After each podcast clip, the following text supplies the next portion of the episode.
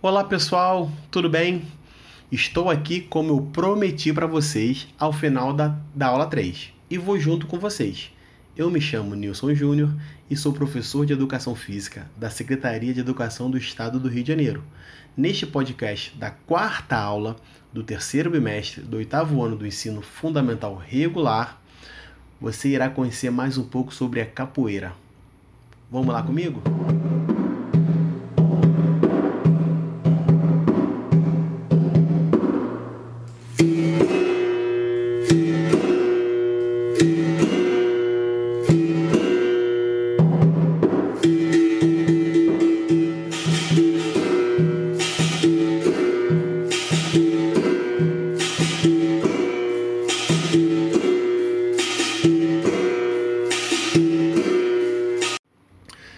Junte o berimbau, o atabaque e o agogô. Pronto, temos aquele ritmo tão característico da capoeira. Essa representação cultural mistura esporte, dança, luta, cultura popular, música e brincadeira. Caracteriza-se por movimentos ágeis e complexos, nos quais são utilizados os pés, as mãos e elementos ginásticos e acrobáticos. A capoeira é disputada por duas pessoas que se defrontam no meio de uma roda formada por outros capoeiristas. Ao som de muitas palmas e música, o, o objetivo do jogo é derrubar o seu adversário. A capoeira foi desenvolvida por africanos trazidos ao Brasil como escravos. Muitos vieram trabalhar nos engenhos de cana-de-açúcar, nas fazendas de café, nas roças ou nas casas dos senhores de engenho. A sua prática representava uma forma de luta e de resistência. Hoje em dia, há muitas formas de jogar capoeira. A mais tradicional preserva as raízes africanas, como a capoeira angola, que é muito realizada na Bahia.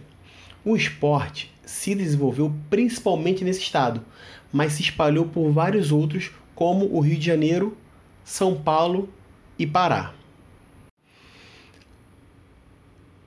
Há quem defenda que a capoeira é uma dança. Outros alegam ser uma arte marcial genuinamente brasileira. E outros que defendem ser uma manifestação folclórica. Sabendo-se também que é a única luta que usa instrumentos de percussão e berimbau e o agogô também, para dar ritmo e velocidade ao jogo.